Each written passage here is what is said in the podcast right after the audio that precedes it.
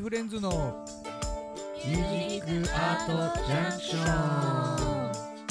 シチュエーションで言ったらね、うん。僕鎌倉の中で食べた カレーのカップラーメン日清の。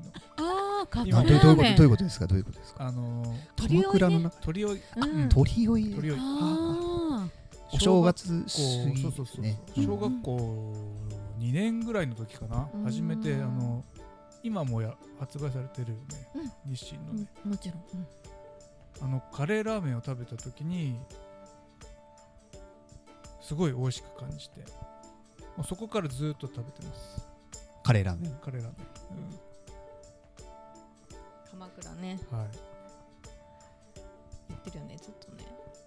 あのと何結構大きな鎌倉なんでしょう。なんか鳥追いでそのさい最後っていうか終わった今あんまり作らないもんね。今作る、うん、話は聞いたことありますね、あの大10きい。人ぐらい入るような、うん。うん。でっかい鎌倉作って作ってっていう。みんなでうん。鳥追いの歌歌って、うん。街中町内をこうぐるっね。と回ってお菓子もらったりなんかして、うんはい。うんでほんとけほんと寒いんですよ、ね寒い中でうん。ちょっと鎌倉の中入っておやつ食べたりなんかして、うん。一晩明かすと そういう行事ですよね。鳥追いってこの辺だけ？うん。しかもね私が住んでる地区にはないんですよ。あそうなのうん。そうなんです。あの辺がちょっと比較的新しいね私が住んでうるん。そのところはちょっと比較的新しい地区になっていてうん。その文化がないんですよ。あーでもワナズとかはあるワナズあります。うん。でもワナズと東川口だけって聞いたような。あ今そうですね残ってるのは。西聞かな？いかな？いあとあそう。私が住んでた地区もなかったですね。うん。どう。なんだろね。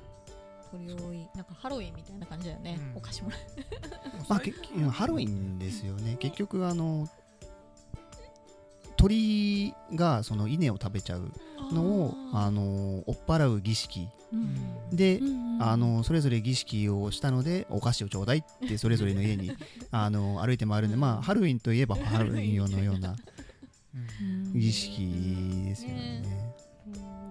でそうえっと、今年はコロナでなかったんですけど去年まであのあってで何年か前なんですけどあの新潟市の方からお撮影したいっていう打診があってカメラマンさんが来たりとかいうこともあったりしてへー。まず鳥をやってるのが本当に今少ないみたいで魚沼でも何いくつかあるっていうのは話聞いたんですけどもう結構まあちっちゃくなっちゃってるっていうのも聞いたんで。もうこの辺鎌倉作らないもんね。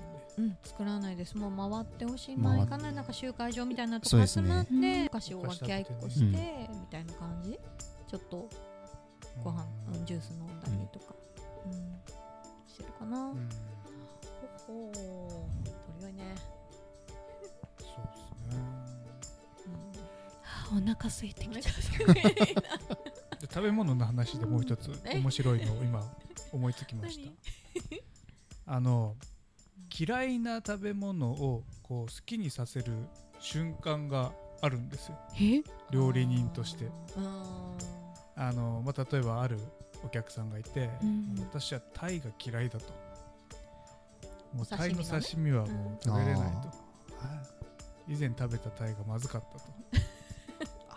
じゃあっていうことで僕がそのそのその頃こうすごくいいタイをたまたま、まあ、仕入れてきたんですけど、でやっぱりその味のうまみが増していくこう段階があるんですよね、歯ごたえとうまみとかがこう変化していく段階があってその人が美味しいと思うところが一人一人違うんですよ。個人差があって。うん。でそれがそのうまみとか歯ごたえとかの段階とその人の好みがたまたまベストマッチした時にうん。好きになるんですへー。嫌いだったものほあこんなに美味しいんだ。うん。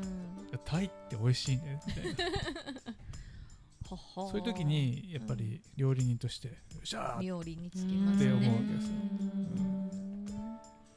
そうか、はい。そういう経験もありますね、そういうの楽しいよね楽しいですね。きっぱり自分でどの段階でこう出そうかなっていうのを考えつつ、あのーね、冷蔵庫の中でこう追、まあ、果物で言えば追熟ですよね、させつつみたいな、コントロールしながらね、ちょうどいいところでみたいな。そういうのがやっぱり技術的なね、うん。ありますよね。やっぱそれもなんか長年の経験値とかになってきますよねやっぱ。そうですね。ねタイはあの寝かせた方が美味しいって聞いたんですけどうん。その例えば取ってからすぐの時の美味しさと寝かせてからの美味しさがやっぱ違ううんってことなんですよね。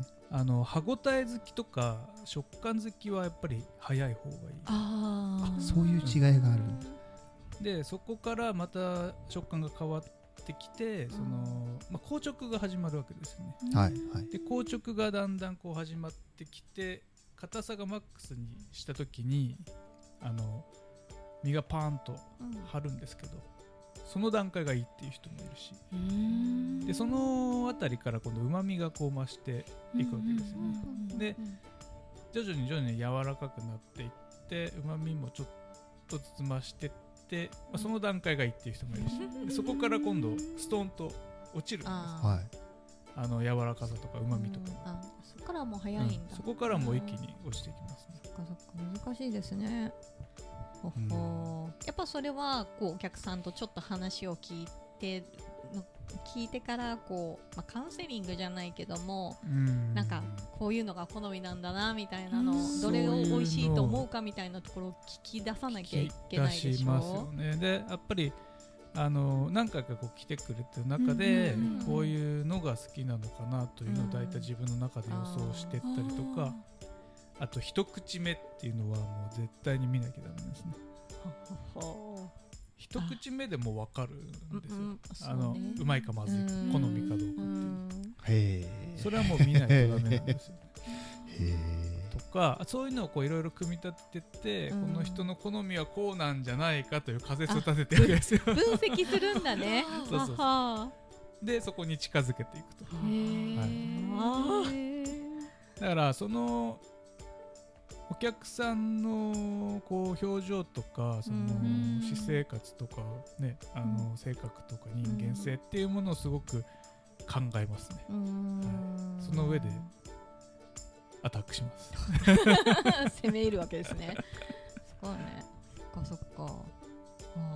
まあ僕あんまり料理作んないんですけ 何するの？何するの？ど焼き鳥焼いてます。料理じゃん。料理料理の火入れだ あ何か合わせてとかではないっていうか。また火入れ確かに多いよね何か合わせとかじゃないよね。そ素材を切るっていそうう。うん。素材勝負だよね。そうだんだんあのあのなんていうのかな。そのまま食べた方が美味しいなっていう。さあ早いものでお時間となってしまいました。K フレンズのミュージックアートジャンクションいかがだったでしょうか。この放送は毎週土曜日オンエアということで次回もどうぞお楽しみにお相手は K フレンズでした。ありがとうございました